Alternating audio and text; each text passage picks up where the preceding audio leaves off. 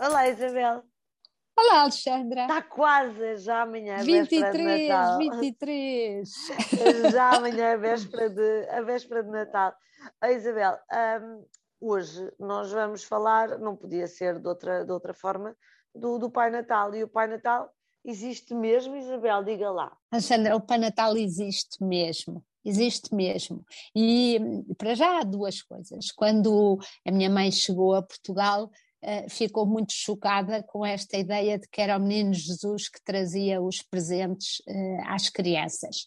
E, e, ficou muito chocada com um racional que eu até hoje adoto, uh, que é o menino Jesus não pode fazer discriminação entre crianças pobres, entre crianças ricas, entre crianças remediadas. Claro. Não pode ser atribuído ao menino Jesus uh, o gesto de encher o sapatinho de um menino e deixar o outro vazio.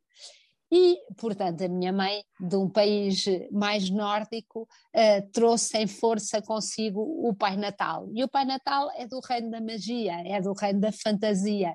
E, portanto, uh, mesmo os pais que hoje se preocupam e angustiam, ah, mas eu vou dizer uma mentira e depois os meus filhos nunca vão acreditar em mim, são pessoas de vistas curtas, porque todos os estudos e os investigadores dizem que, obviamente, falar de fadas, falar de magia, falar de fantasia não é uma coisa que alguém vá ser acusado de, de ser mentiroso, porque isso faz parte da nossa vida. Claro. O fantasiar e o imaginar e o criar outras realidades, e o próprio cérebro dos miúdos vai conseguindo evoluir e vai conseguindo chegar lá. Mas o mais engraçado, Alexandra, é que uh, os miúdos não querem saber. E eu, por exemplo, lembro-me de andar atrás da minha mãe a perguntar se era verdade ou era mentira, e ela sempre a dizer-me: Você não quer saber.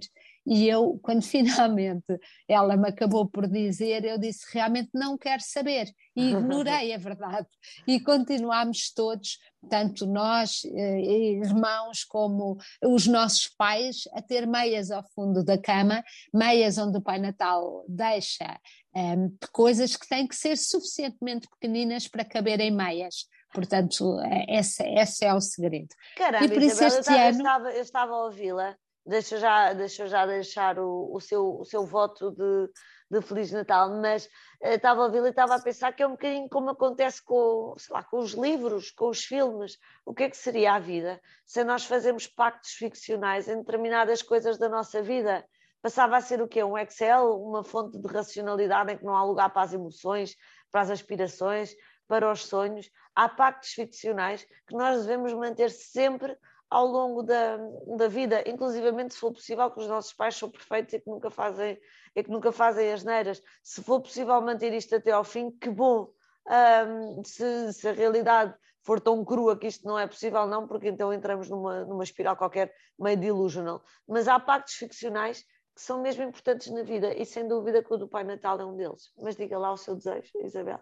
Não, eu não digo como é desejo, eu digo que adorei um artigo de um escritor chamado Tack Waddington, que explica que o Pai Natal existe porque põe-nos a pensar, num certo sentido, as coisas só existem porque acreditamos que elas existem. Claro, Por exemplo, o dinheiro, o casamento, a linguagem, a percepção que nós temos da verdade das coisas é muito pessoal, mesmo a nós próprios. Quando eu digo eu sou capaz de fazer isto, muitas vezes eu. Uh, é só porque eu acredito que sou capaz de fazer que eu faço e que, e que eu executo.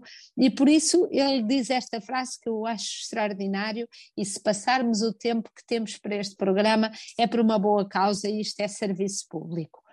Ele diz: o Pai Natal existe porque muitas pessoas estão de acordo quanto àquilo que ele faz e porque tem um efeito mensurável no mundo, não no sentido ontológico, como um tijolo, mas no sentido funcional, como os números.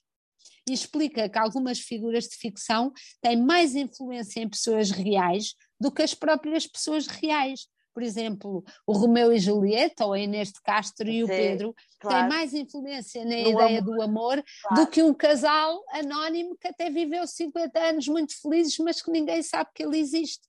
E por isso é, ele acaba, ele próprio acaba por citar, e eu acho que é assim que este programa deve acabar, um poeta chamado Hu Kaiser, que diz: o, o universo é feito de histórias e não de átomos.